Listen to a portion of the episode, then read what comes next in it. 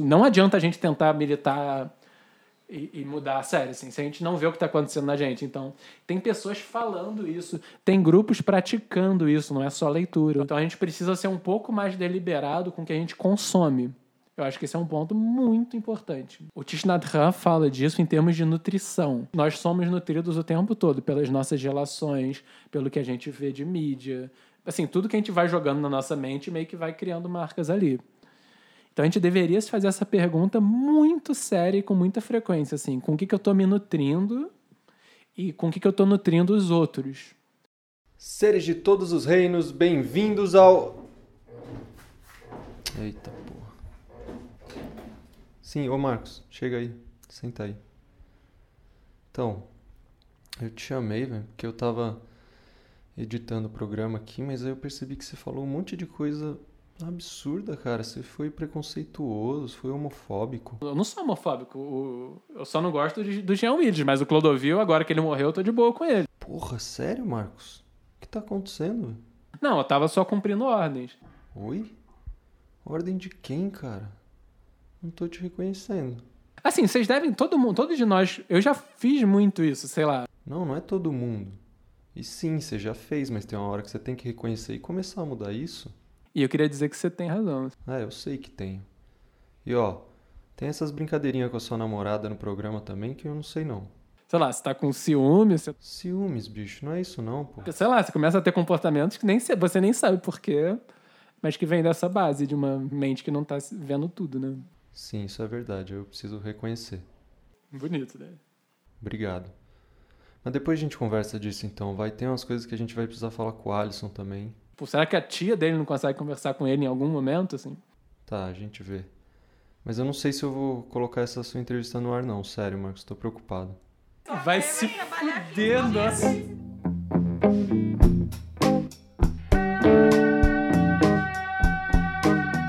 Seres de todos os reinos, bem-vindos a mais uma edição do Coemergência.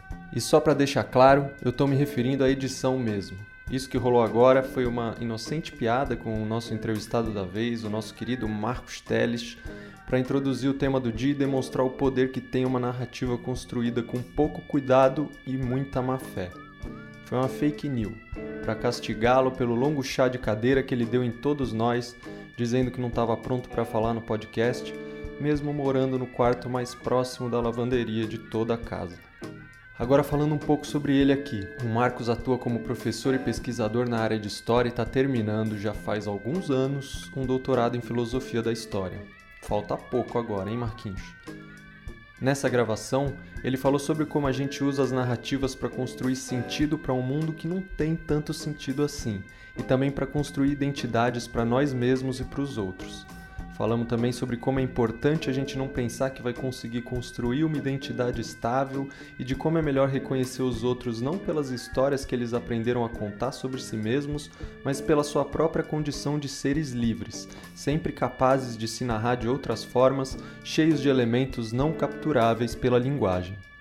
Enfim, foi uma bela conversa e a gente está mega feliz de poder fazê-la poder chegar até vocês. Se você se interessar pelo que o Marcos está falando aqui, a gente aproveitou a divulgação desse episódio para estrear também uma sessão de textos no site do Coemergência, coemergência.com.br, onde você pode conferir outras contemplações advindas dessa mente brilhante. Então vamos chamar ele, começar o papo. Aproveitem. Ô Marco! Bom, nova edição do Coemergência no ar então, e a mesa de hoje sendo composta por nossos queridos Felipe, né? O novo. o antigo Alisson Grande, o novo Felipe, como vai? Tô bem, Daniel, valeu. Kaline Vieira. Oi, tudo bom? Tudo bem. Manuela Laranjeira. Oi, gente. Ana Boeiro. Oi, pessoal. Oi, Dani, bom dia. Bom dia. Eu sou Daniel Cunha e hoje nosso convidado, depois de muitas insistências, muitas dificuldades, é ninguém menos do que nosso querido o historiador Marcos Teles. Bom dia, Marquinhos. Bom dia, Dani Boy. Bom dia, pessoal. a gente está convidando o Marcos há muito tempo e ele tem enrolado a gente que ele está com tra bastante trabalho também nos últimos tempos. Ele vem fazendo esse mestrado em Yale sobre sobre esse tema das narrativas em, em Mestrado bíblico. um mestrado bíblico. o Marcos está estudando a relação entre linguagem e experiência, né? Na história, ele contou para a gente que as pessoas têm uma expectativa grande de estarem estudando as verdades sobre o passado, algumas coisas que realmente teriam acontecido.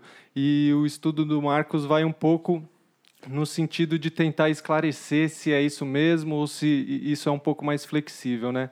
Marquinhos, conta para a gente um pouco desse teu eh, doutorado, só para a gente ter uma base e começar essa conversa. Tá. Doutorado, né? Inclusive, eu falei que era mestrado em Yale, mas é um doutorado. Ah, mentir, retroativamente. Só, é em Yale, eu não, Não, não, Na verdade, é na Vale, saiu digitar errado ali. Aliás, esse é um ótimo exemplo já de, dessa questão da verdade no, no mundo contemporâneo, né? De, enfim, o ponto básico desse debate que eu estudo, é, ele reside no fato de que, ainda que a gente diga verdades sobre o passado ou sobre a nossa vida, é, quando a gente diz essa verdade, a gente tende a organizar os eventos verdadeiros numa forma narrativa. Ah, e uma narrativa, ela produz um sentido. E quando ela produz um sentido, esse sentido das coisas não vem do passado ou do mundo. Então, esse estudo, num certo sentido, e para falar num termo que a gente usa mais assim aqui no podcast nos papos, ah, ele é um sentido produzido.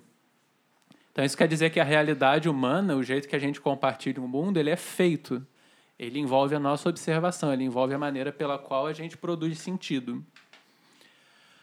Ah, tem um filósofo que chama Arthur Danto, ele diz que a narrativa é a metafísica da vida cotidiana. Então ele diz assim, o jeito que a gente usa a linguagem no dia a dia, ah, ela o tempo todo ela é perpassada de narrativas e a gente, isso meio que fica como a, a nossa operação básica da mente é estabelecendo esse tipo de conexão. Então assim, é legal a gente ter em mente como as narrativas funcionam, para a gente perceber um pouco sobre como a luminosidade da mente opera, num certo sentido, assim, sobre como a gente constrói isso. Ah, um exemplo que ele dá, ele tem essa, essa- esse termo que ele chama de frases narrativas.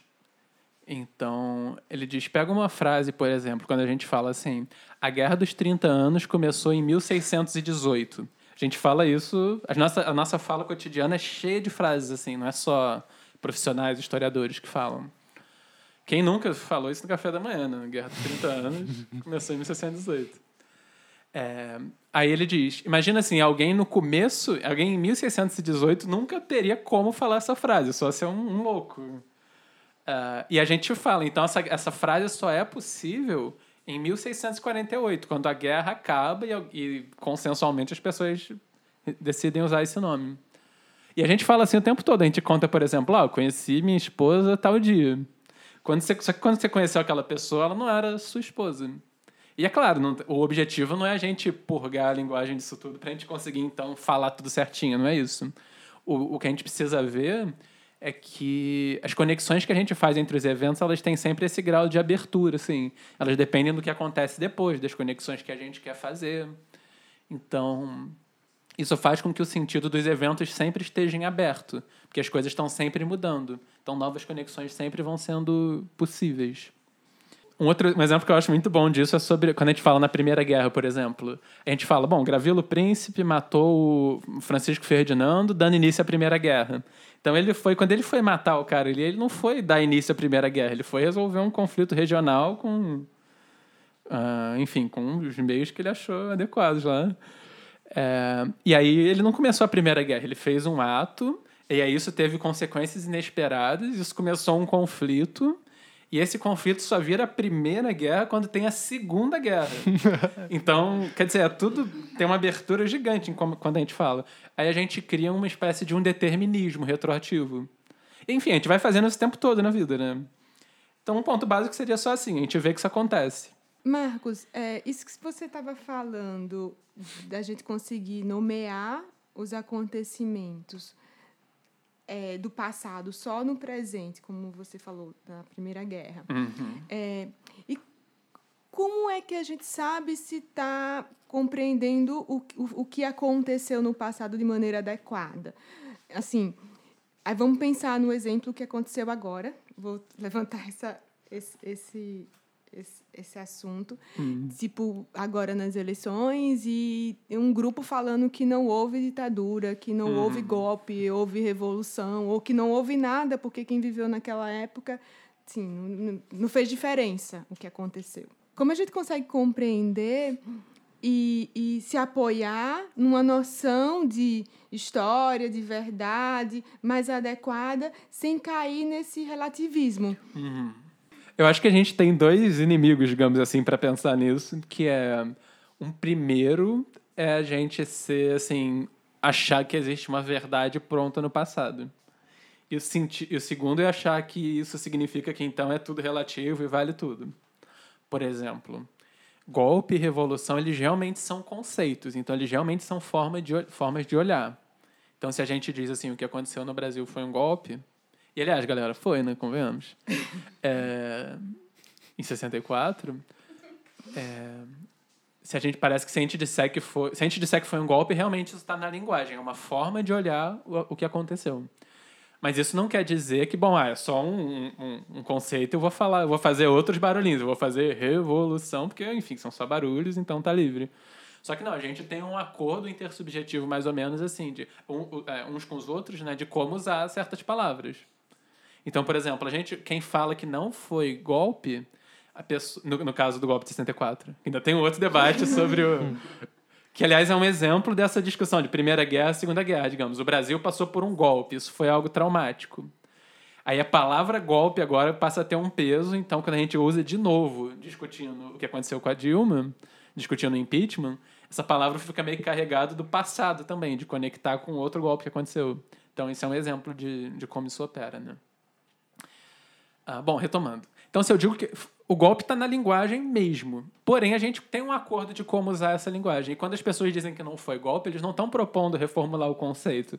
O que eles estão dizendo é o mundo para qual esse conceito opera, tais coisas não aconteceram. Por exemplo, eles negam a existência de torturas. Então, eles não estão propondo uma rediscussão do conceito de, de ditadura, sei lá. Eles estão dizendo que não, eles estão negando coisas que aconteceram. Aí o que, que tortura significa, sei lá, isso tudo bem, isso pode ser aberto à discussão. Mas aconteceu tortura, assim, a gente concorda mais ou menos em como a gente usa a palavra tortura e o que faziam nas pessoas, convenhamos. São coisas que são tortura, sim. Então, nesse nível existe verdade, e se a gente começar a relativizar demais, a gente se perde também. Ah, mas ao mesmo tempo, as pessoas que adotam essa postura de simplesmente negar as coisas, eles não estão sendo bem relativistas. Eles estão sendo assim, super. Não, existe verdade absoluta mesmo, e é a minha, inclusive. E aí sustentam um absurdo baseados em, digamos, a gente está aqui, eu vou dizer que não tem um microfone na sua frente. Você vai dizer, não tem, eu estou vendo. Então eles, eles não estão tanto nesse campo do, de entender como a gente produz os conceitos e de entender que pode ter outras visões, né? Estão meio que negando o senso comum, a possibilidade de a gente falar sobre um mesmo mundo. É, eu estou entendendo, e aí eu estou supondo algumas conversas, ou que eu participei ou que eu vi. Então, ah, houve tortura. Aí Aham. alguém fala, não, mas ali estavam tentando combater o terrorismo. Uhum. Então, aí justifica a violência que estava acontecendo ali, trazendo um outro argumento, É. que para algumas pessoas não tem nenhum sentido, né? É. Para mim não teria, mesmo que fosse, né? Que não É. era o caso É, mesmo que né? fosse. Mesmo que fosse.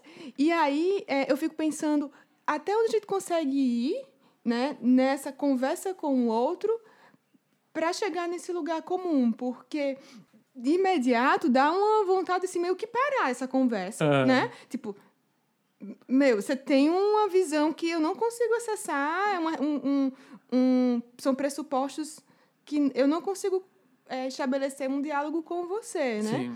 E aí, como estabelecer um diálogo, diálogo com uma pessoa que parte de- de- desses referenciais? É possível? Então, esse tema ele ficou realmente muito vivo, inclusive em como a gente conversava, né, Kaline? É... que é... é impossível conversar com certas pessoas. E quando a gente conversava, eu e você, de modo geral, parecia que as posições eram. E eu queria rejeitar esse, essa coisa que eu vou dizer, mas assim, como- eu, de modo geral, tentando te convencer, não, dá sim, não sei o que e tal. E, e você enfatizando que em certos contextos é, é difícil. E eu queria dizer que você tem razão. Nossa, obrigada! Chegou esse momento. Não, mentira, não é isso que eu ia dizer. queria abrir o coração aqui. que- Não, eu queria. é O que eu acho é o seguinte. A conversa, ela precisa, ela precisa que as pessoas envolvidas estejam de boa fé. Eu, inclusive, vou.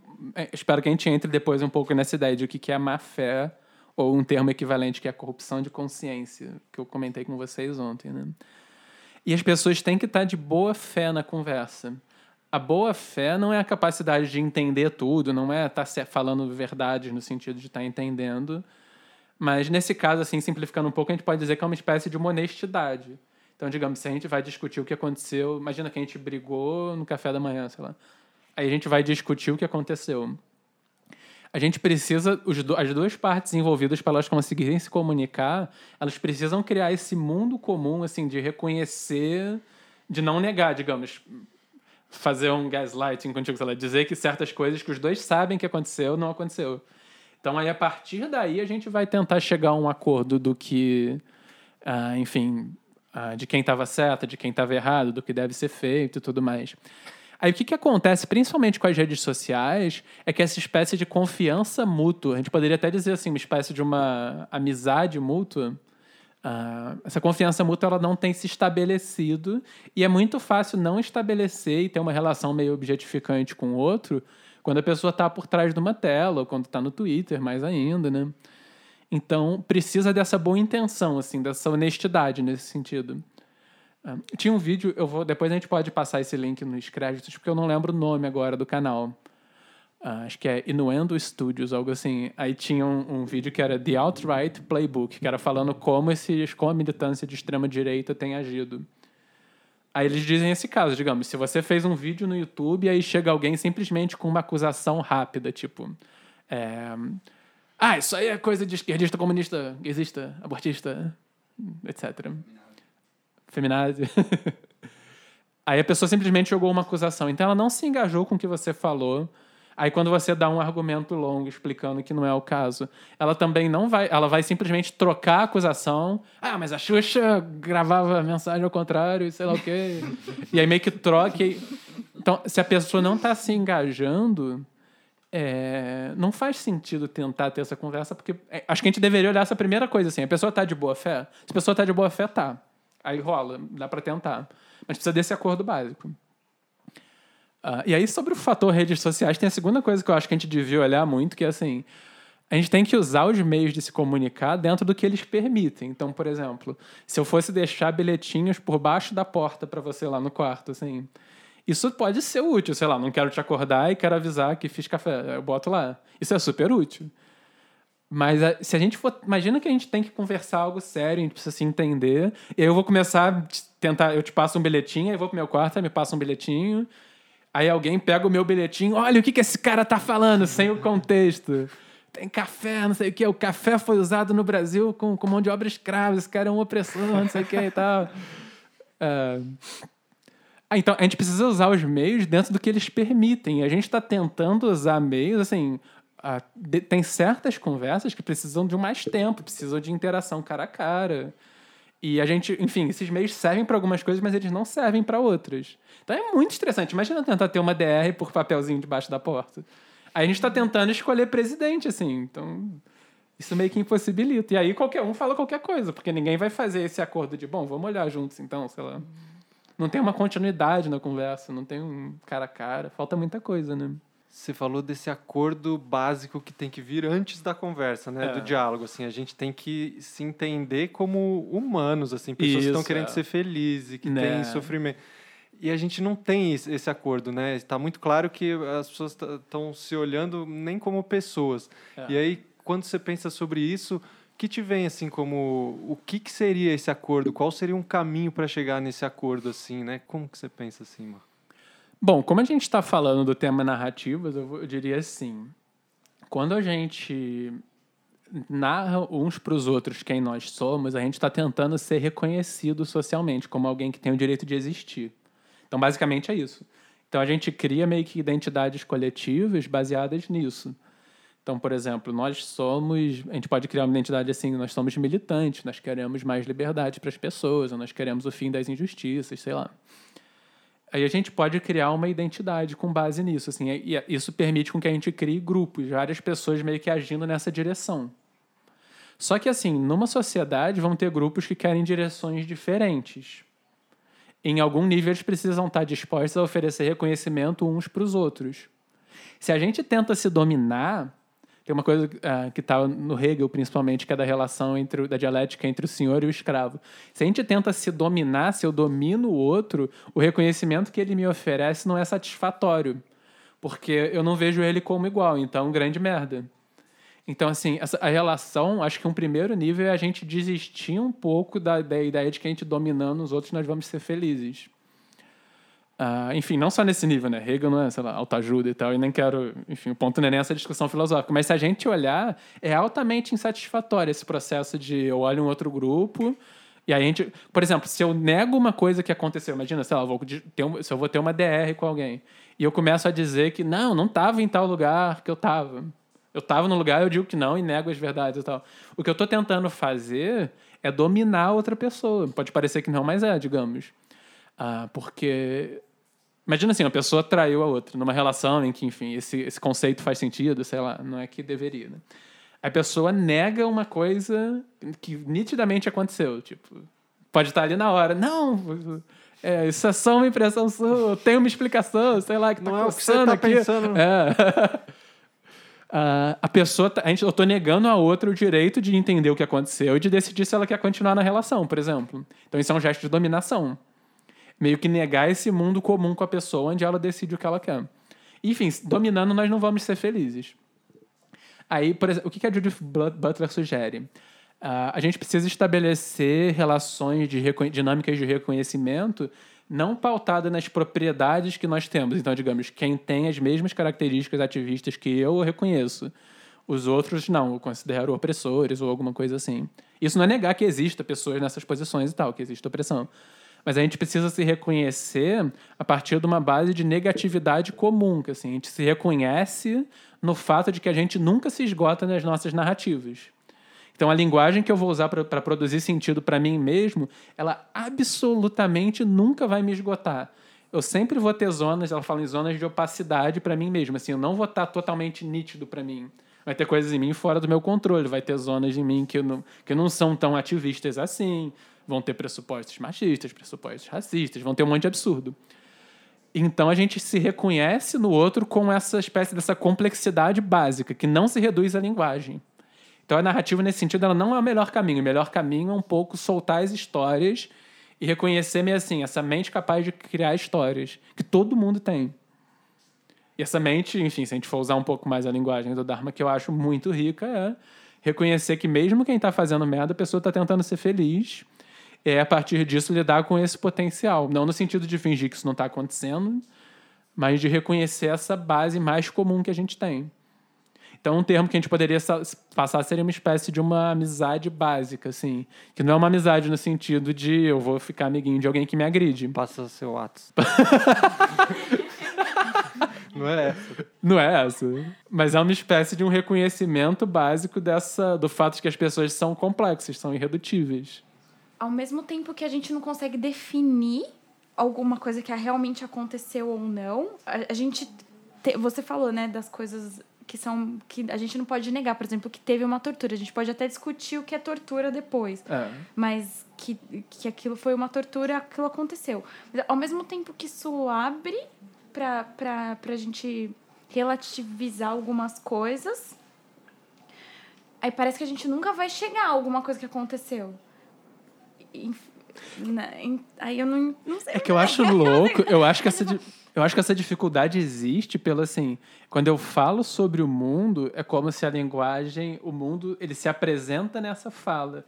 Então é como se esses dois níveis que a gente poderia meio grosso modo chamar assim de a realidade, as coisas que aconteceram mesmo, e o jeito que eu falei sobre elas meio que se acoplam assim. E aí parece que não dá pra. Parece, parece então, ah, então é tudo relativo, porque se eu falar de outro jeito, cadê a realidade, né? Então, por exemplo, quando eu digo tortura aconteceu, eu posso. mistura, porque eu falo tanto o conceito tortura quanto as coisas que aconteceram eu aponto por meio desses barulhinhos. Conce... É, tortura. Uhum. Então é super difícil separar, assim, onde começa o conceito e onde começa a realidade. E não dá para separar nitidamente. E, Mas certeza, a gente por exemplo, quem sofreu a tortura vai ver de um jeito muito diferente do que quem não. É, Isso total. pra quem sofreu e pra quem não vai ser muito diferente, É. né? A gente não vai conseguir entender direito o que é se a gente não tiver passado por isso, talvez. É, eu acho. não- E aí, ma- aí fica difícil de só de chegar. Apesar de ficar difícil de chegar num ponto do que é cada coisa que aconteceu, também chega num ponto de que é, as, não é por justamente por não ter acontecido uma coisa aquilo foi exatamente aquilo não sei se eu vou conseguir me explicar o que é muito difícil que eu tô pensando tipo ao mesmo tempo que a gente não consegue chegar ao, a, a, a, ponto de que alguma coisa realmente aconteceu a gente pode pensar que as outras que todo mundo tem uma razão vai uma de estar vendo ou de estar falando aquilo assim aqui, to- to- o que todo mundo fala acaba fazendo sentido de alguma forma É, de- é, eu acho que sim. Acho que de cada perspectiva surge meio que uma realidade correspondente, né? Não sei se é isso que você... É, então, se porque se não um existe pouco. uma realidade certa, É. tipo, e, e fixa, e se, se a gente for olhar pela complexidade, são muitas realidades juntas. São muitas né? realidades, é. E aí, no entanto, que eu, eu não sei se isso vai... Eu acho que vai entrar um pouco no que você estava tentando tocar e tocando, né? É, isso não quer dizer que são relatos igualmente válidos, digamos. O torturador vai dar um certo relato e tal, tal, tal, e quem foi torturado vai dar outro. E aí, bom, são duas visões de mundo, então tá tudo liberado e tal. Porque não é isso.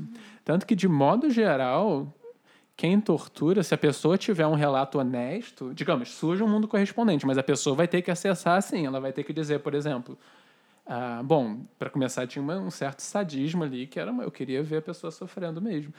De modo geral, esses relatos tendem a assumir uma má fé, que envolve a pessoa negar o que ela sente, negar a motivação dela de realmente fazer isso. Então ela acaba se objetificando um pouco. Aí fica um pouco aquele caso do que, do que a gente estava falando na resposta para a Karine, que era assim.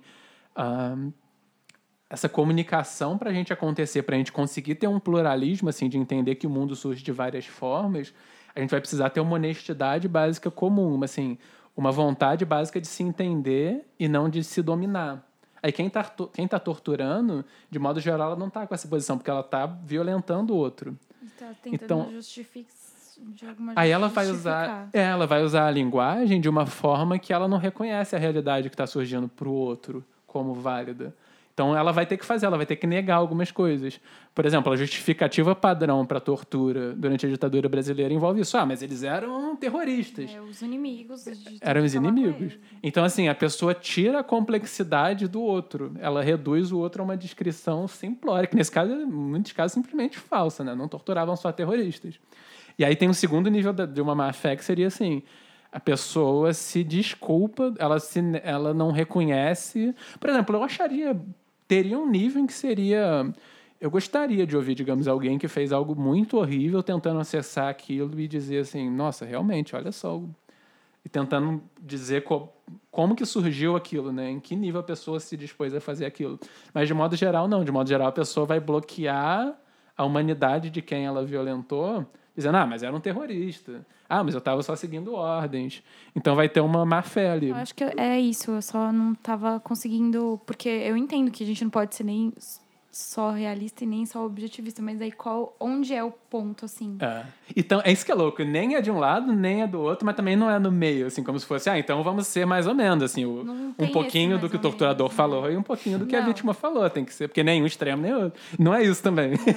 Eu acho que também pensando, a gente está pensando nesses dois polos, mas é, a própria experiência do de ser torturado e ser torturador, cada um vai contar uma história, né? Cada um então, uma história. tipo, se dez pessoas foram torturadas, cada um vai significar aquilo de uma maneira diferente, Mesmo né? passando pela mesma situação, as pessoas Isso. vão, vão falar de, de outras formas. E eu acho que tem a ver com isso que Marcos falou, da história que a gente conta com o que nos aconteceu.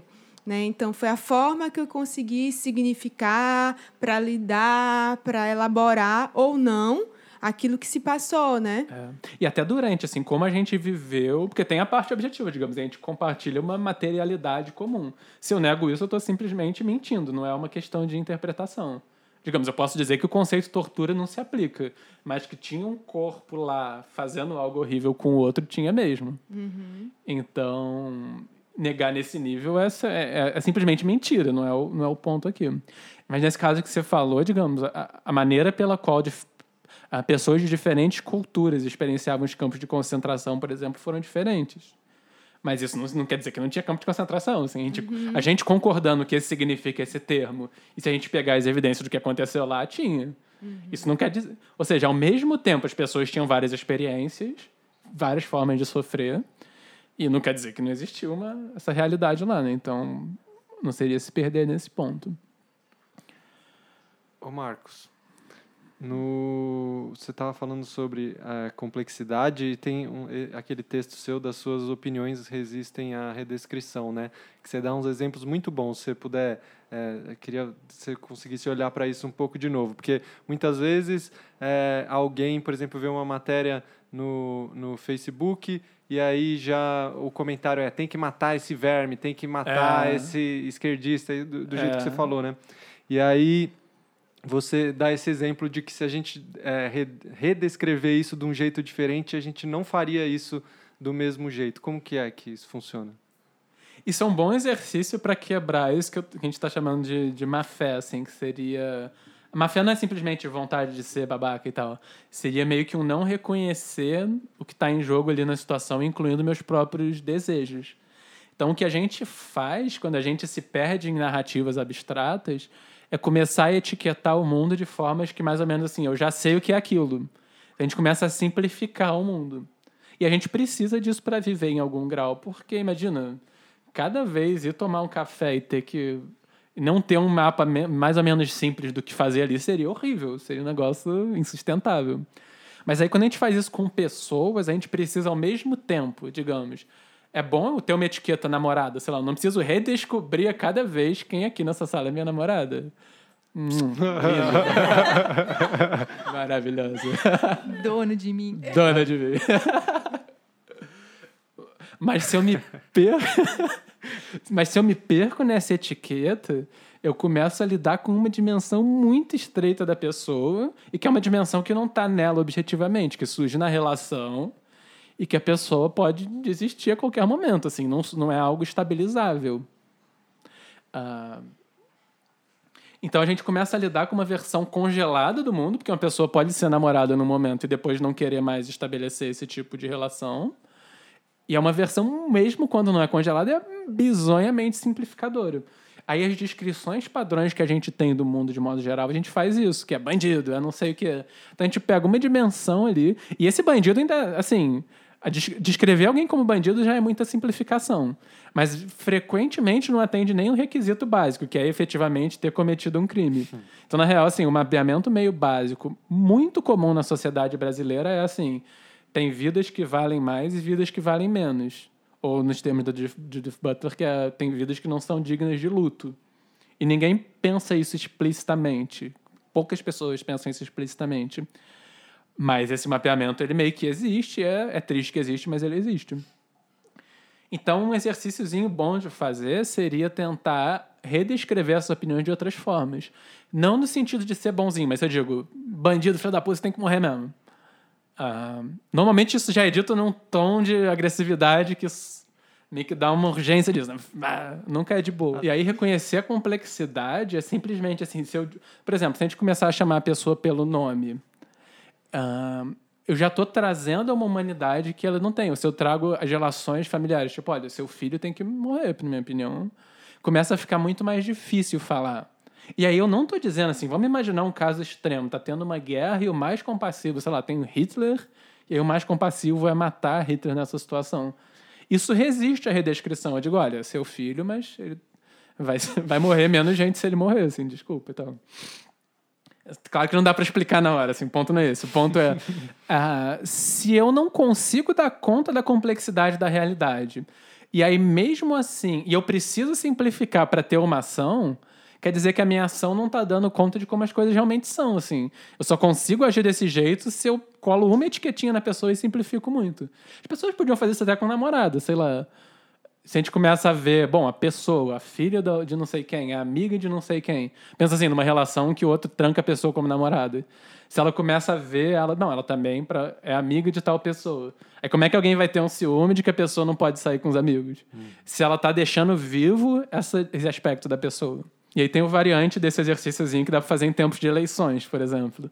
A gente, nossa, assim, é, é horrível o quanto a gente se perde em abstração quando a gente tá muito preso nisso de convencer os outros a vir pro nosso lado e não sei o que e tal. A gente às vezes pega esse slogan, o mito não sei o quê. Aí, se, se a gente pegar, assim, a gente podia pegar esses slogans de campanha e usar para descrever as políticas que a gente realmente está vendo acontecer. Então, sei lá, coração valente, Dilmãe. Por exemplo, quando eu descrevo alguém como coração valente, eu estou tentando descrever um aspecto corajoso da pessoa. Tanto que, de modo geral, a imagem que acompanhava era ela, ela na época de, de militância, muito tempo antes, né? Aí imagina assim, descrever, bom, o mito resolveu não ir ao debate porque ele achou melhor não ser perguntado sobre nada. O filho do mito... Aí tem várias descrições que começam assim, pô, mas isso é mítico? Assim, o que, que tem de mito?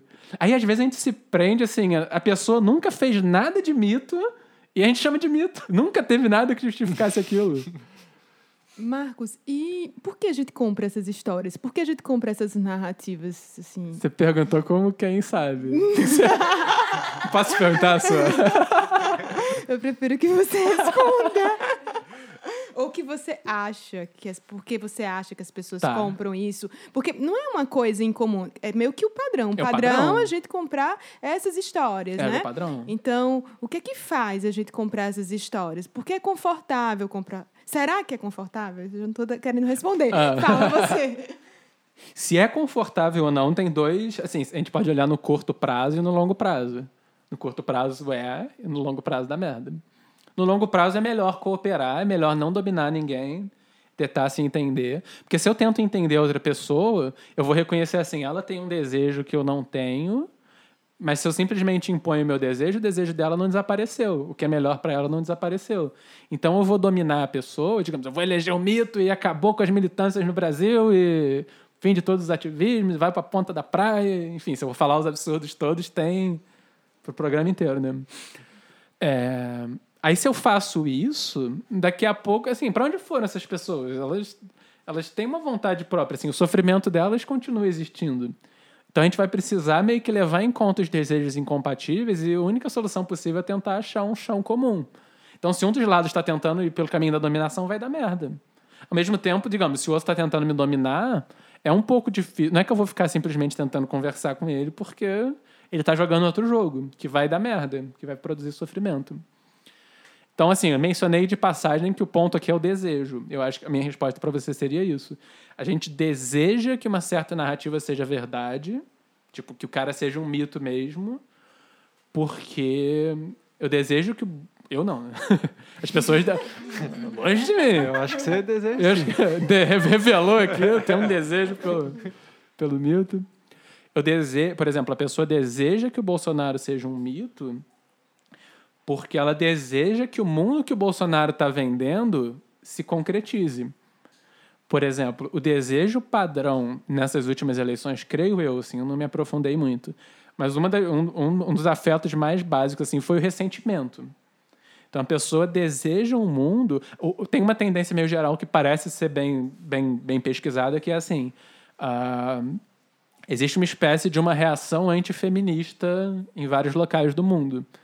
De reação anti-movimentos de minoria, enfim. Tem grupo. E eh, movimento LGBT, tem grupos que nunca tinham voz na sociedade, que agora tem. E quem estava numa posição mais confortável dominante, assim, essas pessoas estão relativamente desconfortáveis. Eu vou dizer assim, o que eu via, sei lá, eu tenho muitos ex-alunos, às vezes eu vejo em rede social. Assim, o que me parece mais padrão em quem vai para esse lado é a pessoa sentir que, assim, não, ele não quer ser o macho opressor, ele não quer ficar nessa posição, e a pessoa ficou um pouco ressentida de, de se sentir atacada naquilo, por exemplo. Ou outras pessoas, porque, sei lá, pessoas mais velhas, e, pô, agora eu não posso nem mais fazer tal piadinha totalmente absurda, não sei o quê. Ah, então a pessoa, esse ressentimento não reconhecido, ele se direciona na forma de um desejo por alguém que vai restaurar um mundo anterior. Tanto que os slogans do Trump e do, e do Bolsonaro envolvem isso, né? Assim, ah, Make America Great Again, fazer os Estados Unidos serem grandes de novo. O Brasil, eles não têm um slogan parecido. Mas, nossa, o Brasil seria pior, né? Que seria o Brasil dos anos dourados, do, do período da ditadura, sei lá. Um período maravilhoso. A gente tem que voltar naquela época, que naquela época era bom. Então, assim, tem um desejo não reconhecido aí. Então, eu quero esse desejo, se ele vai se materializar na figura do Bolsonaro, que seja, porque tá doendo aqui, então a pessoa meio que aposta nisso. Então a gente, por exemplo, as fake news é isso, assim, se a pessoa realmente olhar, não dá, tem fake news que não dá para comprar, o site é muito horrível, um slogan mal feito. ah, mas aí a pessoa quer que aquilo seja verdade, então ela não está reconhecendo os desejos dela. E aí, numa sociedade em que a pessoa não consegue ver o que ela sente, fudeu, assim, porque... É que me parece que as pessoas compram também essas histórias, essas narrativas, porque elas, elas correspondem àquilo que elas querem acreditar. Ah, então, se eu coloco algo contrário àquilo que, que faz parte do, do mundo que ela criou, ela rejeita, porque assumir que aquilo pode ser uma possibilidade é assumir que ela pode estar errada e que as verdades que ela acreditava elas podem não ser tão sólidas assim, né? Então é- é- há um movimento para sustentar uma crença, né? E, e reafirmar essa crença e tudo que coloca em xeque essa crença é rejeitado. Então, e aí, se eu reje- ao mesmo tempo que eu rejeito tudo que é contra a minha crença, eu compro tudo que sem refletir Que reforça que reforça né? a minha crença. Então, e isso produz um certo conforto, porque é confortável estar nesse nesse lugar de não me despir das minhas crenças, não soltar as minhas crenças, né? É confortável estar tudo dentro das caixinhas que eu coloquei, né? É verdade. É porque esse mundo, ele é um mundo em que eu sou alguém nesse mundo também, né? E deixar de ser quem eu achava que era é doloroso. Então, a pessoa não quer, digamos... É, e não só, acho que de, achar, de ver que, tipo, além de você deixar de ser quem você era, igual a Kaline falou, né? De, de deixar tudo dentro das caixinhas, com o seu jeito de ser, você ainda tá prejudicando pessoas. Aí é inaceitável. Você fala assim, não, eu não tô Eu prejudicando. não, é. Mas a pessoa, não, você tá. Mas não, eu não tô. É. Eu tô na minha caixinha. Né? É, e tem um monte de gente que tá na minha caixinha também. É, e e é ok não tá tá. nessa caixinha, né? É, é. Aí eu vou buscando pessoas, referências. Olha, aí a gente pode falar do próprio Olavo de Carvalho. Ó, tem Opa, esse cara aqui que, que fala isso, né? Aí eu vou encontrando ministros que falam Legitima, isso. exatamente. e aí eu vou encontrando pessoas que mentem, que têm títulos, né? E parece que é tudo bem fazer isso. É. Não tem nada de errado em fazer isso, é ok. É, tá ok. Né? E aí eu vou me, me, me, me aproximando dessas pessoas É. e aí vem esse conceito de má fé, né? Os outros aí que você pode falar Posso também. falar?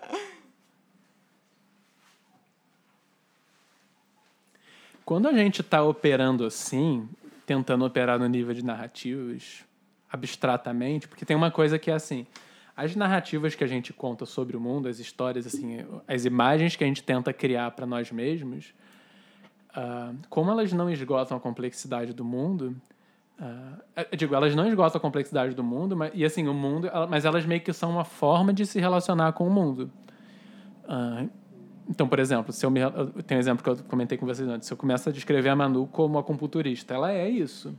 Mas ela não é só isso. Então, se eu me relaciono com ela só assim o tempo todo, tem dimensões dela que não vão se expressar na relação comigo. Eu não vou deixar que isso venha à tona. Aí, se a gente lida com o mundo também sempre desse jeito muito simplificador, quer dizer que eu estou negando o direito de existir de certas pessoas, por exemplo. Ah, se, o meu, se no meu mundo eu sou, digamos, se eu, eu sou heterossexual e no meu mundo esse é o jeito normal de ter uma sexualidade, os outros jeitos são depravados, sei lá. Eu estabeleci, eu concordo com essa definição que na verdade é super arbitrária. Eu concordo não, digo, a pessoa falando. Aí, eu, por tabela, para eu poder ser o normal, para eu não sentir que, pô, mas o que eu faço agora não é mais normal, então. Tem que pedir desculpa por ser hétero, não sei o que, sei lá, esses absurdos. Eu, pra tentar sustentar isso, eu vou negar aos outros o direito de desejar como os outros desejam. Então vai ter uma violência que é meio que produzido pelo discurso, que é a violência de negar ao outro o direito de existir, de negar ao outro o direito que ele, de sentir o que ele sente. Por exemplo, quando a gente tenta conversar entre a gente, não só sobre temas políticos, é uma das piores coisas que a gente faz ah, é exatamente isso, é negar o outro, digamos, sei lá, olha, eu não estou mais feliz nessa relação. A pessoa está expressando uma sensação que ela tem.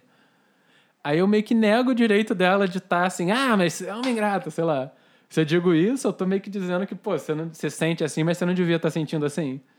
Então eu tô negando o direito de um sentimento que existe se manifestar. E a gente se relaciona o tempo todo assim, com as etiquetas que a gente tem pronta. Pai, mãe, filho, namorada, aluno, aluna, não sei o que tal. A gente meio que tem várias coisas que não podem surgir. Então a gente tá meio que bloqueando a realidade, na real. Porque o desejo da pessoa continua existindo. As coisas que a pessoa sente continuam sendo sentidas. Só que eu tô meio que bloqueando aquilo.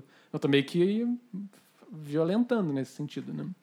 Aí a realidade. Só que assim, a realidade não se molda totalmente aos nossos discursos. Eu posso usar uma metáfora para falar da Terra. Eu posso, eu posso falar da Terra como. Para usar um exemplo que existe nesse debate que eu estudo. A pessoa pode falar: a Terra é uma nave espacial, a Terra é um jardim. Eu posso falar várias metáforas porque a Terra é. Algumas metáforas que eu uso para descrever a Terra vão dizer que eu tenho o direito de fazer o que eu quiser. Digamos, a Terra é um jardim. Tipo, é meu. A Terra é minha sala de estar. Aí, só que se a gente lida com a Terra como se fosse uma sala de estar, daqui a pouco as reações químicas vão começar a acontecer, o planeta vai esquentar igual está acontecendo, e isso vai doer no meu corpo. Assim, eu vou ficar. Enfim, o aquecimento global tá, tá nem aí porque eu tô falando sobre ele. Então, sempre que eu me prendo demais a uma imagem de como o mundo devia ser, vão chegar coisas a mim depois. O que acontece na sociedade brasileira? A gente não lida com o fato de que aqui teve escravidão, por exemplo. Então, construo um discurso que esconde a violência policial contra é, pobres, negros nas favelas, por exemplo. Aí eu tento criar um discurso em que não, quem está morrendo é quem é bandido, sei lá. Só que assim, esse sofrimento dessas pessoas continua existindo. Aí o fato de que a gente está usando a polícia para esses fins e que a gente não investe, investe em, em, em educação, o fato de que a gente constrói um mundo baseado nisso, quer dizer que a nossa sociedade vai ficar mais violenta. A gente, a gente bota o Estado para ser violento e a gente não bota o Estado para produzir causas para outras, sei lá, para investir em cultura ou qualquer coisa. Aí, assim, essa, o mundo vai meio que bloquear a minha possibilidade de inventar esse sentido de um Brasil em que não tem racismo. Porque esse Brasil vai ser um Brasil violento, porque a gente não está atendendo às necessidades das pessoas. É, amor, Pode cortar, pode cortar. Mas Não, é deixar, amorzão demais deixar. mesmo. amor lindo, Diga, minha linda. é, Maravilhosa. dono de mim. É, a linguagem que a gente usa é, destaca certos aspectos de uma experiência enquanto omite outros. E não perceber isso faz com que a gente se isente da responsabilidade sobre os nossos discursos e ações. É. Então, mesmo quando declaramos abertamente a intenção de ser isento, isso não parece ser realmente possível, porque sempre é feita uma escolha de aspectos que serão narrados. Nossa. Você podia falar um pouquinho mais sobre isso? Essa tem que ser a fala do começo do programa. Ó, fechou. Poderia. É, as duas perguntas conectam totalmente, assim, que é... ah, o Sartre dá um exemplo do que é má fé. Pelo termo má fé, a gente no senso comum pode achar que é simplesmente, sei lá, ser filho da puta e tal, mas não é isso. Que é, digamos, imagina as pessoas... Tem um homem e uma mulher no encontro, aí é, o cara tenta fazer um gesto de mostrar o interesse pela mulher nesse encontro. Aí ela não, ela não tira a mão no sentido de assumir uma vontade, não, não tô afim. Ah, e ela nem segura a mão no sentido de, não, partiu, sei lá. Ah, aí, nesse exemplo, a pessoa deixa com a mão meio morta, assim, ela se objetifica, ela não escolhe, ela não se posiciona, ela não reconhece o desejo que ela realmente está sentindo. Aí a má fé é quando a gente não reconhece para nós mesmos os nossos desejos. Então, por exemplo, o comportamento padrão no debate político, eu diria mundial até assim, mas no caso brasileiro, muito obviamente, ele é de má fé no sentido de não reconhecer que, que eu quero o que eu quero. Digamos, eu não reconheço que eu estou ressentido, e aí eu crio toda uma justificativa depois de por que que... Digamos, não, não é que eu sou, eu não sou homofóbico. o- eu só não gosto de, do Jean Willis, mas o Clodovil, agora que ele morreu, eu tô de boa com ele. Você já viu essa. tipo, na época que o Clodovil tava vivo, ninguém gostava. Aí ele morreu, ele virou, não, o Clodovil era legal, meu problema é, é isso. Enfim. Então o Collingwood, que era um filósofo muito brilhante, ele no período entre guerras e na Segunda Guerra, ele desenvolveu esse conceito de corrupção de consciência, que parece um pouco essa ideia de má fé. Que seria assim: ah, como eu falei para vocês, quando a gente conta histórias sobre o mundo, a gente continua tendo um corpo, a gente continua tendo emoções, continua tendo desejos, a gente continua falando o nosso discurso para outras pessoas. O mundo continua tendo processos físicos e químicos acontecendo, enfim, tem muita coisa em volta. Eu não posso simplesmente inventar que eu não estou aqui, porque, enfim, a gente, vocês sabem que eu estou. Uh, e aí, às vezes, a gente se perde na linguagem, na abstração, e a gente começa a lidar diretamente com a abstração. Tem até, assim, digamos, a gente que pratica meditação tem esse exemplo, que é a gente recebe a instrução de prestar atenção na respiração. É bem capaz de, em vez da gente colocar atenção na sensação tática que a gente está tendo, até nesse exemplo muito simples, a gente lida com a abstração respiração. A gente não presta atenção no corpo, no que está acontecendo. A gente fica meio que, ah, tô, tô na respiração. E não tá, a gente está numa ideia de respiração. Então a gente medita preso num, meio que num delírio, assim, de uma coisa que a gente acha que é. Eita, caralho. Era pra prestar no corpo? Puta que... E aí, por exemplo, quando a gente cria histórias sobre o mundo, o que a gente sente, ele condiciona o que a gente está vendo no mundo. Por exemplo, se eu sinto medo, a minha, o medo ele vai me condicionar a ver o outro como um inimigo, então eu já vou procurar o mundo assim, medo. Então vocês aqui são meus amigos. Aí a gente está contra alguém que são os inimigos. E tem uma, a gente precisa de uma, de uma, solução que é de curto prazo, porque assim, você tem um animal te perseguindo, você tem que resolver rápido o negócio. Aí, por exemplo, qual é a, nosso, a nossa conversa pública toda? É sempre nessas urgências das eleições. E, pá, não, mas é que agora não dá tempo disso, não. Agora a gente precisa derrotar tal candidato. Agora vai. Em 2014 foi assim, não, porque a volta da direita não dá. Aí 2016, 2018, não, agora é contra a volta do fascismo. Tipo, 2022 vai ser, sei lá, contra a invasão alienígena. Assim. São meio que urgências que agora não dá nem para pensar. Um, e isso parte de um não reconhecer os próprios desejos. Aí a corrupção de consciência é isso. Uh, eu tenho ideias, mas eu não conecto meio que assim de, de que base emotiva essas ideias estão vendo, estão vindo. Uh, o Collingwood ele tinha um amigo filósofo que era o Gentili, que era um filósofo italiano, e na visão dele era um filósofo brilhante. E ele diz, aí nos anos, aí nos anos 30 ou 20, se não me engano, o Gentili se converte ao fascismo. Aí na visão do Collingwood isso impediu, a partir de agora não vai vir filosofia boa. Por quê? Porque assim, ele diz, o fascismo, ele era um movimento de na visão do, do Collingwood de reação ao comunismo. Ele diz, se eles fossem sinceros, o slogan seria tipo, capitalistas do mundo unidos. Alguma coisa assim. Só que eles não podem, sinceramente, eles não podem chegar no debate público e dizer o que eles realmente querem. Então eles precisam trocar meio que a base de onde eles estão partindo sem reconhecer até para si mesmos. E da mesma forma, as pessoas, digamos, quem, eu não vi ninguém que votou no Bolsonaro. Eu não quero, gente, ponto aqui, a gente tomou isso como um exemplo, mas não é que, enfim, não é para crucificar ninguém só porque fez essa merda aí, né? Tô brincando de novo. o ponto não é crucificar ninguém, assim, é só meio que ver que tinha uma base ali que envolve essa, o não reconhecimento de algumas coisas que estavam em jogo. Aí, como essa pessoa não pode dizer, olha, eu vou votar nele, porque eu estou me sentindo desconfortável em, em, ser acusado de, de opressor, enfim. Ações que eu fiz no passado, agora eu vou ser exposto por elas. Então eu gostaria que o mundo voltasse, e eu vou, por isso eu vou voltar, votar em alguém que permita isso. Inclusive, eu, eu ok com violência a seres humanos que estão em outro espectro político, porque, enfim, eu gostaria de realmente dominá-los. É meio impossível fazer isso. Então, para a pessoa ter essa postura de dominação, ela vai ter que esconder até dela própria o que ela sente. Assim, ela não vai poder ter esse grau de reflexão. E aí fica isso, ah, mito, ah, não sei o que e tal. E aí isso meio que corrompe a própria possibilidade de pensar. Então a gente vai precisar, vai ter assim sinceridade. Quando o Collingwood fala isso, eu acho muito foda, assim, que o, tem, existe meio que esse reconhecimento de um problemão no, no, na primeira metade do século XX ser essa objetificação de si mesmo, assim. Por exemplo, o, a, a, principal justificativa dos oficiais nazistas era, era essa, assim, e das pessoas cumprindo ordens mais ainda. Não, eu estava só cumprindo ordens. Então a pessoa meio que não assume a própria posição e diz: bom, alguém decidiu, não fui eu. É uma meio que uma não responsabilização pelo que se sente, pelo que ah, pelo que está acontecendo, pelo que, pela parte dela naquilo.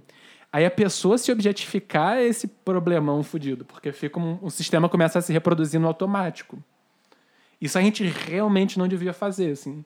Por exemplo, para isso a gente precisaria de um, de um espaço de debate público onde a gente desse espaço para os outros serem imperfeitos. Se os outros têm que ser perfeitos, eles vão esconder as imperfeições. E se eles esconderem as imperfeições, os grupos não vão conseguir conversar entre si. E não vão conseguir lidar. Imagina assim, um grupo de pessoas que não quer, quer combater o machismo. Não dá para combater machismo se as pessoas não podem conversar sobre as dificuldades delas sendo machistas. Por exemplo, os grupos de homens que conversam sobre pressupostos que eles têm, sei lá, dificuldades de lidar transando ou qualquer coisa assim, são meio que incompatíveis com a figura padrão da masculinidade. Se eles podem dividir essas dificuldades que eles têm, que são resultados de uma criação machista, uh, isso permite que as pessoas pensem isso combate o machismo. Só que se eu acho que é que. Se eu acho que eu vou combater um sistema de ideias na base da porrada, não dá, porque assim, as pessoas vão esconder o que elas estão sentindo. Por exemplo, é, e aí vão. Só que vão continuar esse pressuposto. O caso da ditadura é isso. Ah, tinha desde, desde a ditadura, todo taxista, todo taxista não, mas todo mundo já pegou um táxi uma vez na vida, que a pessoa chegou meio assim, tampando a metade do rosto e aí fala assim: Não, mas assim, pelo menos você tinha segurança naquela época, sei lá. As pessoas não deixaram de pensar o que elas pensaram, elas só não podiam falar. E aí isso vem à tona depois. Por isso que eu acho muito maravilhoso e muito perceptivo como que o Trumpa, o Chogyam Trumpa, que é esse professor budista, quando ele vem ensinar no Ocidente, um pouco depois, assim, ele vem na segunda metade já do século, mas me parece assim, tanto ele quanto esses diagnósticos um pouco mais filosóficos que eu mencionei, eles reconhecem esse problema porque assim, o foco todo do ensinamento dele é o quê? Não é você se tornar uma pessoa melhor de acordo com uma imagem mais pronta já assim de quem você vai ser. É você cortar esse jogo do auto engano. Então você vai sentar em silêncio, tudo que surgir você vai ter uma amizade com aquilo. Você vai fazer uma amizade incondicional. Ele usa esse termo Maitri, né?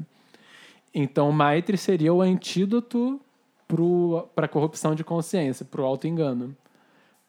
O Colin Wood, por exemplo, ele falava assim: é melhor mentir, é melhor um grupo de pessoas que mente, e mentira já é uma merda, assim, mentira já fode as relações no nível absurdo. É melhor, mas é melhor mentir do que enganar a si próprio. Porque se eu, me, se eu tô mentindo, vai dar um trabalho da porra. Tipo, sobre isso vocês podem ouvir o episódio 4. tem, tem, gente que manja aí. Tem. o Dani contava lá de como é um. Cria uma paisagem sufocante, né? Mas, é, mas se eu minto, eu consigo pensar. E, mas se eu me engano, eu não consigo nem pensar. Então, assim, é pior. Porque se eu não minto e me engano, é como se eu acreditasse naquilo que eu É tô como se eu falando. acreditasse. E quando eu minto, eu sei que aquilo não é verdade o que eu tô falando. É. É, essa distinção que você É, tá fazendo. é. Tá. É pior, nem tô vendo, assim, horrível. Eu queria... Assim, vocês devem, todo mundo, todos de nós, eu já fiz muito isso, sei lá, digamos, ah, na- em falando em relacionamentos pessoais, por exemplo. Eu, criado na cultura em que nós fomos, minha primeira relação era meio que, da minha parte, baseada em apego, assim. Então tinha uma postura de carência, uma coisa meio frágil, assim. Aí terminou essa relação, aí tem aquele sofrimento que vem depois. Aí, na segundo momento, eu acho, bom, agora eu entendi, eu não vou ser mais carente, agora eu vou ser alguém que me basta. Aí vem a outra prisão, que assim, eu tenho uma imagem pronta de quem eu tenho que ser agora. Aí eu, nitidamente, assim, eu, se eu olhar em- retroativamente para essas relações, eu tinha uma imagem de que eu não podia ser carente, então eu, eu vou tentar obedecer a essa imagem pronta. Então, quando surge algo em mim que não é compatível com aquilo, eu. Cala a boca, você, você não vem à tona, não, velho. Aí não tem espaço para aquilo existir. Isso aqui existe, assim, o que, que vai fazer? Aí começa a ficar comportamentos estranhos que a outra pessoa nem entende, assim. Você começa, sei lá, você tá com ciúme, você tá triste no dia, mas eu tenho que ser incrível. Aí eu começo a evitar, sei lá, você começa a ter comportamentos que nem você nem sabe por quê, mas que vem dessa base de uma mente que não tá vendo tudo, né? Então é maravilhoso, assim, essa coisa do trumpa de. Ele diz, né? Se você simplesmente senta com o peito aberto, você tá, você tá dando espaço para tudo que tem uma dignidade ali. Essa base de dignidade é muito importante. Então, assim, vai surgir coisas em mim, vai surgir minhas fragilidades, vai surgir os preconceitos com os quais eu fui criado, vai surgir tudo que eu não gostaria de ser. E eu tô tendo, eu reconheço minha dignidade no meio daquilo. Aí isso abre a minha base, vocês perguntaram lá no começo, e que é muito importante, que é assim, aí eu começo a reconhecer a dignidade dos outros. Por exemplo, se eu olho para mim, eu vejo, me vejo como alguém frágil, eu me vejo como alguém intolerante, me vejo como alguém que tranca os outros em suas posições, etc, etc, etc. Aí eu, eu tô familiarizado com esse processo. E os outros estão nisso também. E realmente estão. Então, aí isso nos libera um pouco dessa coisa de, ah, não dá para conversar e tal. Pode até ser assim, agora, por motivos práticos, não dá para conversar com um cara no Twitter que tá me trollando. Mas não é verdade que não dá para conversar com ele nunca. Tipo, será que a tia dele não consegue conversar com ele em algum momento, assim? Então a gente meio que começa a reconhecer essa dignidade em todo mundo. E essa dignidade, ela não é uma invenção, assim, ela... Dignidade é um nome, mas essa... Isso que a gente está chamando de dignidade existe, assim, esse... O fato de que a pessoa não é aquele obstáculo que surge. Só que aí essa coisa de trancar a pessoa no obstáculo que surge vira uma profecia autorrealizadora. Porque a pessoa surge um obstáculo. Aí ninguém deixa aquilo vir à tona para trabalhar. Aí a pessoa esconde, aí não sei o que. Aí eu digo que o cara é opressor. Aí, digamos, um tweet que ele deu em 2010 prova que ele é opressor. Aí ele tá preso naquilo para sempre. Aí ele vai ser opressor mesmo, porque ele vai dizer, ah, então foda-se também, eu vou oprimir mesmo. Ele vai começar a defender que é melhor fazer aquele tipo de piadinha para sempre. Ou que é melhor agir desse jeito. Então, uma sociedade ah, que quer reconhecer esse monte de opressões que surgem, elas surgem no nível coletivo, mas se, se manifestam na mente das pessoas. Ela verdadeiramente precisa ter esse reconhecimento de dignidade básica. Então, por exemplo, alguém foi preso cometendo um homicídio. Se a pessoa for tratada sem dignidade, nunca vai ter como a gente localizar as causas que produziram aquilo e ajudar a pessoa a se liberar. Se não tem espaço para a pessoa, bom, você, a pessoa fez aquilo, mas ela também podia ter feito outras coisas. Se não tem espaço para isso, a pessoa, a gente vai jogar a pessoa na prisão sem dignidade, a pessoa vai sair daqui a pouco mais fodida ainda, vai cometer algum crime de novo, a gente vai dizer, tá vendo? Falei que a pessoa não tem volta e tal. Mas, sim, a gente também não deu espaço para ter volta. Então essa coisa vai meio que circulando. Não sei se eu entendi bem, você, você comentou, você fez esse comentário do, do taxista, né? Que ele por não ter um meio em que ele poderia falar mais abertamente sobre essa sensação que ele tinha da, da, da, época da ditadura, que era um período mais seguro, tinha que falar meio de canto, assim. Isso meio que, é, quando ele quando começou a surgir um meio em que isso poderia ser falado, meio que como se ele extravasasse e ah, vai para uma passeata com um cartaz de volta à ditadura. É, é um negócio pens... reprimido por 20 anos, né? Exatamente. Então, qual seria um, um, meio saudável, assim, que evitaria esse processo? Eu acho, assim, tem um ponto que essa pergunta traz, é assim, a, é, a gente não tem que aceitar todos os absurdos que os outros falam. Então, digamos, a gente tem, tem que ter uma escuta de qualidade e a escuta inclui, digamos, alguém que fala algo machista. É muito importante que a gente não congele as pessoas em ações passadas e também é muito importante que a gente não legitime discursos violentos, machistas, racistas, etc., como aceitáveis, assim, como se fosse um relativismo de vale tudo. Então, o que a gente precisa ter, né, creio eu, é, é um espaço onde as pessoas podem ser imperfeitas, uh, mas a partir disso produzindo uma reflexão de qualidade sobre essas imperfeições que se manifestam aí tem uma grande questão do nosso, do nosso debate público atualmente, que é assim, nós somos muito mais reativos do que afirmativos, assim, do que capazes de propor a nossa própria visão de mundo melhor. Então, por exemplo, não adianta se tem um taxista em 1990 falando meio de canto assim de como, na verdade, o período da ditadura foi bom. Eu preciso primeiro assim ter uma visão do período capaz de mostrar aspectos que ele não está vendo e isso feito numa boa, não tem como alguém me dizer que não dá para conversar com quem fala isso, porque eu conheço um monte de gente que faz. Por exemplo, a pessoa tem uma. Digamos, eu conheço uma pessoa que entende muito de feminismo. Ah, aí, gradualmente, ela tem essa visão no olho dela. Então, sempre que ela encontra as pessoas, ela vê as injustiças e ela é capaz de expressar aquilo para os outros. Então, ela não precisa ficar reativa, assim, de como se fosse fiscal do machismo alheio.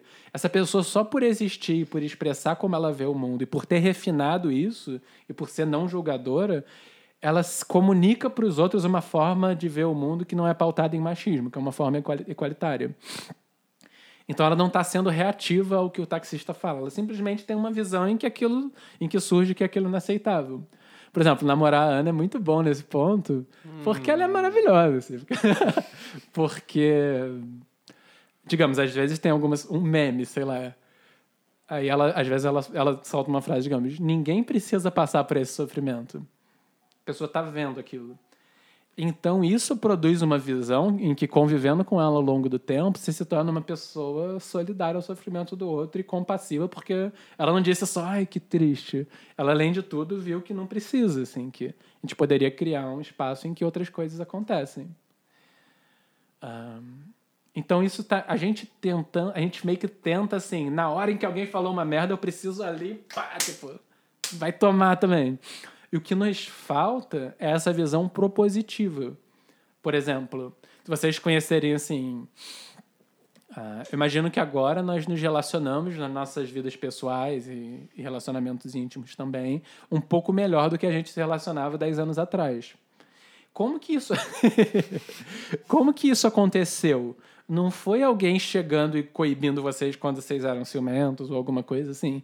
Foi existindo uma visão de mundo que não estava tentando negar aquela, dizendo: olha, se você lida com as suas emoções de tal e tal forma, se você não tenta controlar os outros, você cria relações muito mais saudáveis.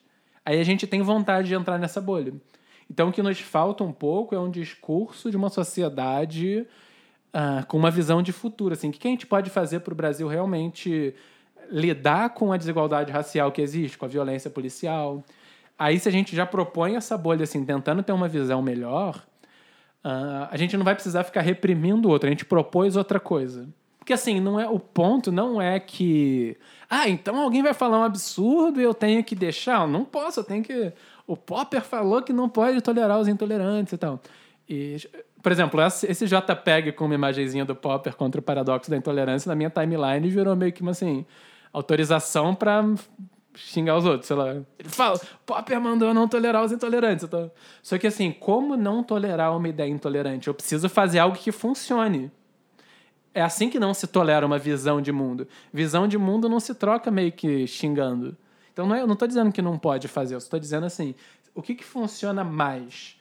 O Rorty, que é um filósofo, ele propõe assim: a gente não tem que. Não adianta eu entrar dentro do vocabulário do outro, de uma outra forma do outro construir o mundo, e ali dentro tentar mostrar que, que não é assim.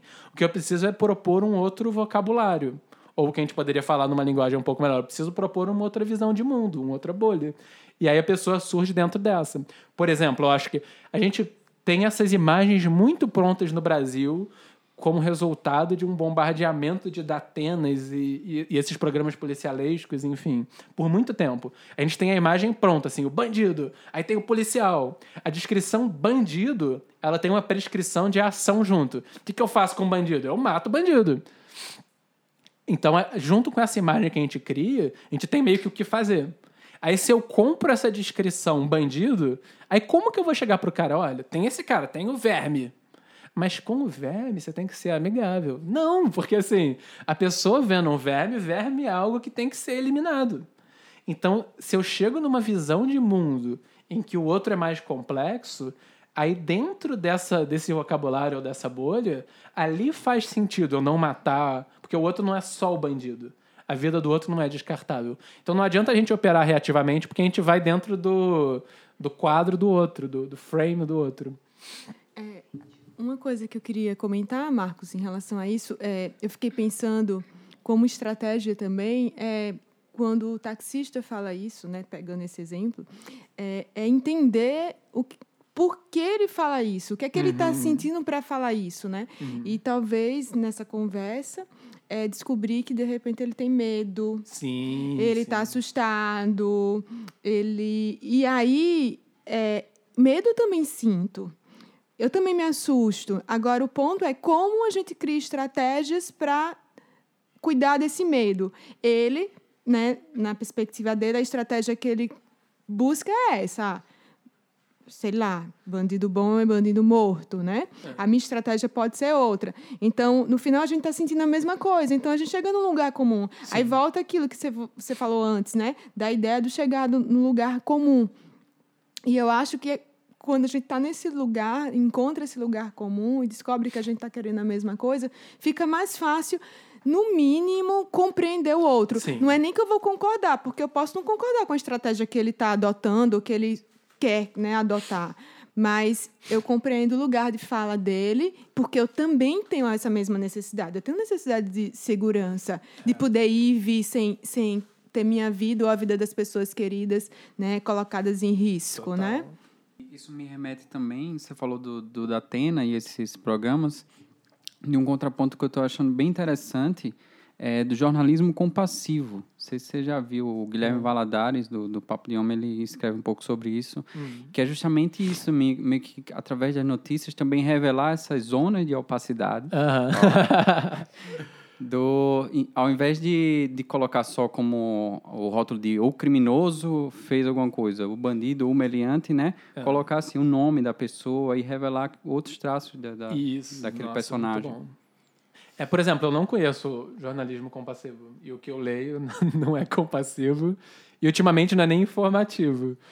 Porque, de modo geral, o nosso jornalismo meio que está reproduzindo assim: Carlos Bolsonaro disse tal coisa. Por exemplo, di- disse que querem matar o pai dele. Aí ninguém investigou, ninguém averigou, ninguém sabe quem quer matar. E a manchete fica isso, assim: ah, ele disse. Então a gente está meio que preso na fala vazia. Ah, o George Lakoff, que é um, um linguista, ele está propondo ultimamente que assim ah, não adianta a gente tentar noticiar nos quadros, por exemplo, o Trump já mentiu, sei lá, 7 mil vezes ano passado, eu não lembro o número exato, mas tem alguns jornais meio que contabilizando, e é um número. Imagina se a gente for tentar desmentir cada um, e a gente desmente e continua não adiantando nada.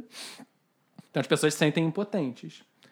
Aí o Lakoff sugere assim: é, ele tem um livro que eu não li, mas uh, eu sou acadêmico, então eu faço uma carreira em, em citar livros que eu não li. Né? É, Você talvez. está tentando falar a verdade agora, né? Merda, né? É, eu não li esse livro, mas assim, o livro é muito bom. O título chama Não Pense num Elefante. Não pensa no elefante. Aí ele diz: se você nega o quadro, assim, o quadro de referências, você ativa aquilo. Aí ele sugere que se faça um sanduíche de verdade. Que é, então, primeiro você propõe um, você fala dentro do seu quadro. Por exemplo, a notícia não pode ser Carlos Bolsonaro diz que querem matar o pai dele. A notícia tem que ser que ele não tem ninguém querendo, deve ter, mas assim, a notícia é que, digamos, não re- nós entramos em contato com ele e ele não quis dar informações. Então a notícia não pode ser o que ele falou dentro dos quadros dele. A notícia tem que ser assim, o que, que eu estou vendo já depois da apuração. E aí eu digo, aí, aí você faz primeiro, o sanduíche seria ter um pão de verdade. Aí no meio você diz o que a pessoa falou. Bom, mas apesar disso ele falou que querem matar, então ele ainda está convidado a falar quem foi, dar mais informações. E aí depois você põe a verdade de novo. Então a gente tem que ir no nosso quadro. Por exemplo, para mim é maravilhoso assim que a gente, por exemplo, teve um podcast com a Gia sobre quatro incomensuráveis: amor, compaixão, alegria e equanimidade. Ah, o método do Buda e dos dos grandes mestres e de qualquer pessoa, o Buda não chegou e falou: olha, não façam. Existem conselhos éticos que são nesses quadros, não façam. Mas assim, a instrução é pratique o amor e aí ele, e ele mostra como praticar, não é simplesmente uma ideia solta. E aí, por tabela, a gente perde a vontade de ser cuzão com os outros. Imagina um mestre que só chegasse, não seja cuzão. Tente não ser cuzão. Tem, tem uma. Tem, um, tem uma, uma no coisa que é citando o Buda, né? Tente não ser cuzão. Galera, eu suspeito que é fake news isso aí. É, então, qualquer instrução que fosse só negativa, não faça, ela não adianta. Então, o que falta, por exemplo, o Brasil, no, no caso da sua pergunta, Alisson, o que faltou ao Brasil foi construir ativamente uma memória do que foi a ditadura. A gente não construiu ativamente isso. Aí o que, que chega agora meio que fudendo a gente? Esse essa memória não construída e ficou o que tinha lá no lugar. Ou seja, a gente meio que reprimiu a, o que não podia ser dito, mas a gente não propôs uma visão alternativa de como lidar com esse passado. Escravidão, a mesma coisa. O Brasil não construiu uma. Nós não construímos publicamente um discurso que tenta lidar com o fato de que as consequências da escravidão estão vivas na nossa sociedade. A gente já no ano seguinte, assim, acabou a escravidão, a gente já falava em hino que não, não parece que nunca aconteceu isso aqui, isso é uma maravilha. Só que as consequências estão ativas, então faltou a gente fazer esse trabalho ativo também. Que se a gente pegar um exemplo mais recente e que foi o possível, né, dentro do contexto, é, foi o movimento Ele Não. Né? Movimento Ele Não. é que é, parecia que era o possível que a gente poderia fazer e eu, eu acho que foi legítimo, inclusive, eu eu me conectei com isso, Aham, mas também. só isso não basta, né? Não então, basta. o que é que eu vou propor a partir de agora? Aí bem, o cara foi eleito. O que é que eu vou o que podemos fazer a partir de agora? Porque ficar só não, não, não, É. não é suficiente, né? Não, não, não faz, não, não produz modificação. Por exemplo, os discursos propositivos sobre educação, tem gente que faz, com certeza, mas assim, que cheguem aos olhos das pessoas como possibilidades, eles não existiram. Aí a gente fica meio assim, vamos combater o escola sem partido. E convenhamos, temos que combater. Mas isso também é a falta de propostas no lugar. Se as pessoas estão fazendo propostas, assim, se as pessoas estão se juntando para sonhar a educação, como tem pessoas que fazem, mas não estão sendo ouvidas o suficiente. Mas se isso está sendo amplificado, se isso está sendo visto. Por exemplo, a gente tem que chamar essa galera para o podcast. Já vai, Dani. a gente tem que chamar essa galera, sei lá, quem está fazendo bons trabalhos com educação, com... essas pessoas têm que ser vistas. Se essas pessoas não estão sendo vistas, se elas forem vistas, a gente vai ter que. As pessoas que estão no poder, elas vão ter que debater assim. A direita não vai poder propor, tem que ter escola sem partido. Eles que vão ter que discutir a outra proposta que surgiu. Se a gente não fez proposta, a gente vai se botar nessa posição ridícula de ter que convencer os outros a não filmar o professor em sala de aula e que o professor não é o inimigo, ou ter que convencer as pessoas de que não é legal torturar o coleguinha. Então, isso também é falta de propostas melhores. Ô Marcos, é, agora já estamos encerrando para o final aqui, a gente fazendo tenho mais dando uma falar. amarra- Não, vamos encerrar. Não, não, quero falar, Dani, a deixa gente aí, dando uma amarradinha aqui num- de uma perspectiva mais prática. Você está falando de narrativa, como é fácil é, que essas que as narrativas influenciam influenciam a nossa visão de mundo e de como a gente recebe isso. Eu queria te perguntar, como um consumidor de notícias ou como um consumidor de informação, o que, que você poderia dizer como critérios de qualidade para a gente poder andar no mundo com mais segurança, interpretar um o mundo de um jeito mais confiável, sem comprar narrativas muito fáceis que surgem? Você consegue visualizar alguns critérios que podem ajudar as pessoas?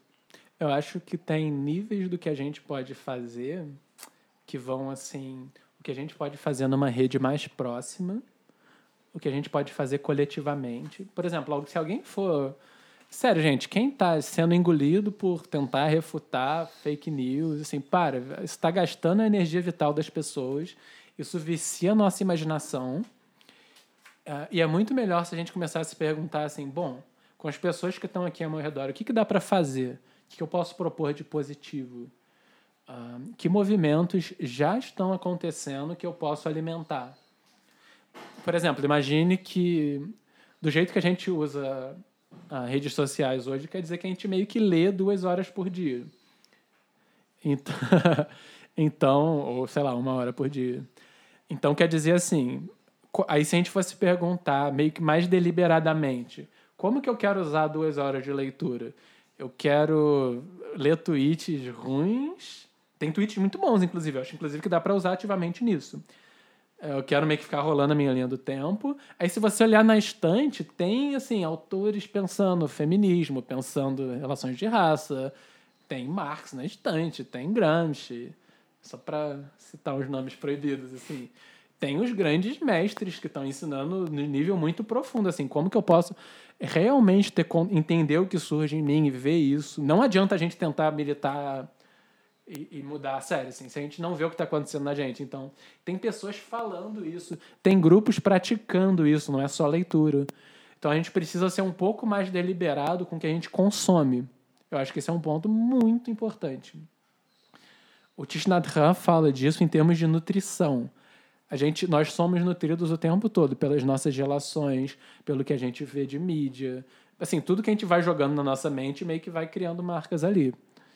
Então a gente deveria se fazer essa pergunta muito séria e com muita frequência, assim, com o que, que eu estou me nutrindo e com o que, que eu estou nutrindo os outros. Por exemplo, com a nossa fala, a gente pode ou chamar a atenção das pessoas para os movimentos mais importantes, ou na relação com as pessoas. Eu posso convidar as pessoas para fazer coisas que seriam super positivas Ou eu posso. Ou a gente acaba convidando a pessoa para uma, pra uma reatividade, para uma espécie de um ressentimento. Tipo, olha o que, que o Alexandre Frota tá tweetando e tal. A gente fica sendo pautado por coisas muito assim, que não vão levar a lugar nenhum. Eu posso então convidar as pessoas assim, que que eu vou, com o que, que eu vou ocupar o espaço mental dos outros? Com essa visão de nutrição, assim, o que, que é mais vantajoso de tudo que eu sei. Ah, então acho que passaria muito por isso. Aí num segundo, isso assim, no nível de o, com o que, que a gente fala, com que narrativas a gente está produzindo e tal. Um, um segundo nível que também é igualmente importante é assim, aprender a acessar o silêncio no meio das falas. Não adianta a gente tentar se pautar só assim, jogar narrativas para as pessoas e jogar significados. O que a gente também precisa, e é mais importante, é saber não se trancar nas narrativas que a gente cria, nas imagens que a gente cria para as pessoas. Então, por exemplo, é muito bom gente ter momentos no dia em que eu fico simplesmente em paz. O Tishnatan fala, por exemplo, que a gente deveria reaprender a andar com alegria. Então é muito bom eu ter momentos no dia, digamos, eu posso estar numa bolha horrível e cheia de informações, mas no momento em que eu ando do carro para o trabalho, eu vou andar de um jeito em que eu estou feliz, em que eu estou em paz, em que eu não estou perdido em pensamentos. Então, essas bolhas super de reatividade, se a gente tem vários momentos de silêncio no dia, antes de dormir, sei lá, tomar um chá igual. Sem querer citar demais, mas a Ana faz isso e é bonito, galera. então, se eu tenho momentos de silêncio, eu quebro essa reatividade. Por exemplo, imagina assim: às vezes tem um casal brigando, aí alguém está muito apertado, aí a pessoa vai ao banheiro. Aí teve dois minutos de silêncio, ou dez, depende. Uh, Aí tem essa coisa, a pessoa para para tomar uma água ou para para dar um chocolate para o outro, que ainda envolve uma bondade junto. Isso quebra a reatividade. Então a gente precisa ter vários momentos em que a, em que a gente volta para o silêncio, aí isso nos, re, nos dá uma perspectiva de novo. Então na hora que a gente volta para a bolha, a gente consegue olhar um pouquinho mais fresco. Então a gente precisa dessas duas coisas, assim, de um silêncio e a gente precisa ser mais deliberados com o que a gente escolhe nos nutrir e nutrir os outros. É, aí, considerando isso que você falou, Marcos, é, eu fico pensando em qual o critério que eu devo usar, o que eu deveria usar, para me conectar com, com coisas, pessoas, leituras que façam sentido, que eu não escorregue numa narrativa completamente equivocada, uhum. porque tá aí cheio de coisa, mas eu posso me tá. conectar tá. em algo que, sei lá, não é tão adequado sempre que a gente for comprar uma imagem de como é o mundo, em um grau muito grande, a gente vai precisar confiar em quem está falando na gente, assim. Mas a gente pode ir testando na nossa experiência, acho que em dois níveis. Primeiro é primeiro contato com a realidade seria a gente conferindo o que a pessoa fala, uh, digamos, ela propõe como algo consensual que Newton era burro, sei lá. Como consensual não, mas ela propõe uma visão. Então, se eu tiver um tio físico, eu pergunto para ele sobre isso e gradualmente eu vou meio que testando a credibilidade dessas afirmações que são feitas. Por exemplo, o Olavão tinha essa imagem assim de que, uh, não lembro qual questão, se era geocentrismo, alguma coisa assim. Ele falava: Eu não sei até o fim da vida se eu vou conseguir resolver isso, mas se eu não resolver, eu tô tranquilo. Então. Só que assim, é uma espécie não, tô, não quero falar como um ataque pessoal a ele, mas assim, seria uma espécie de uma burrice eu achar que eu preciso. é burrice, mas eu tô falando sem ataque, tá Seria uma espécie de uma falha cognitiva, também conhecida como burrice, eu achar que eu preciso resolver sozinho as coisas. Assim. O conhecimento é algo que se produz em comunidade. Então eu vou precisar ter uma escuta aos outros para ir uh, vendo quem é confiável e quem não é. Por exemplo, comunidades de conhecimento, elas, digamos, eu vou ter uma comunidade de historiadores estudando um período e, por outro lado, eu vou ter um general dizendo que não tinha ditadura. Então, assim, essa comunidade é um pouco mais confiável do que uma pessoa só falando meio que sem dar evidências de nada. E aí, outra coisa de conectar com a realidade é que assim, a realidade não é uma coisa fria. A realidade são seres vivos, pessoas, seres humanos que querem ser felizes, que têm sentimentos. Então eu preciso testar tanto quanto é acessível a mim o impacto que os discursos têm sobre essa, esse caráter meio vivo do mundo, assim, sobre a pessoalidade do mundo. Uh, e aí eu preciso ver os impactos. Digamos, esse discurso que eu estou adotando, ele me impede de ver a vida das pessoas que estão sendo mortas. Então esse não é um discurso que eu quero adotar porque ele me esconde a realidade, assim, ele me esconde o, o mundo que está ali. Ou, por exemplo, um discurso sobre aquecimento global. Isso está prejudicando a vida de seres que sofrem, que estão ficando sufocados com plástico e, sei lá, e com, com aquecimento, enfim, com a porra toda.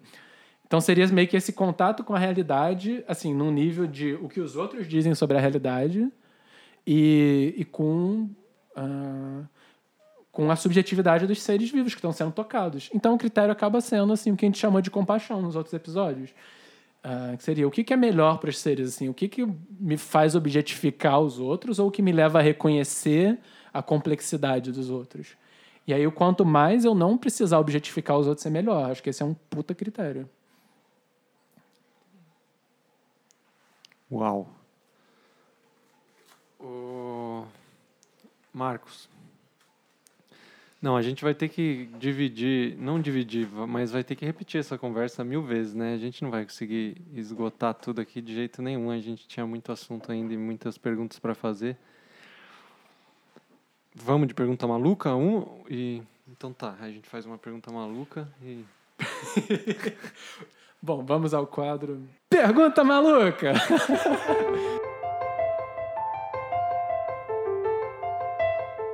Marcos, então conta pra gente um pouco esse quadro do nosso programa. A gente quer saber, em primeira pessoa, na sua experiência, o que é que você aprendeu relacionado a esse tema que você tem estudando e está trazendo pra gente, que você gostaria muito de compartilhar com as pessoas que estão nos escutando e que você considera mais urgente, assim, a coisa mais importante que você gostaria de dividir com as pessoas?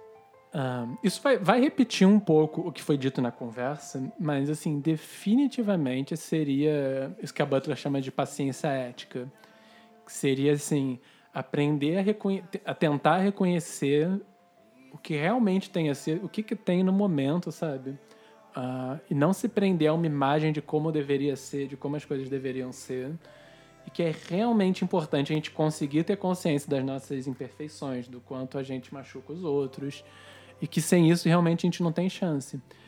E aí isso também se estende para levar isso para os outros. Então a gente, é muito melhor assim se a gente conseguir absolver um pouco os outros e dessa absolvição não ser uma complacência, mas de realmente assim saber fazer a distinção entre as a pessoa e as ações dela. Ah, não para ser complacente, mas para realmente tentar alimentar o que for melhor naquela pessoa. Se eu vejo a complexidade, eu vejo o que, que é alimentável de positivo ali. Ah, então, não congelar os outros seria assim, realmente. E não congelar a si próprio também. Não achar que eu tenho que ser maravilhoso, ou não achar que eu sou horrível por causa de um erro que eu cometi no passado, sabe? Ou de que alguém fez comigo. É, Isso realmente é chave, assim. É um pouco, é um, é um pouco oposto, um pouco oposto da tendência dos nossos discursos atualmente, que são discursos muito congeladores ou congelantes. Ô, Marco, Vamos, chegamos. maravilhoso. Muito obrigado.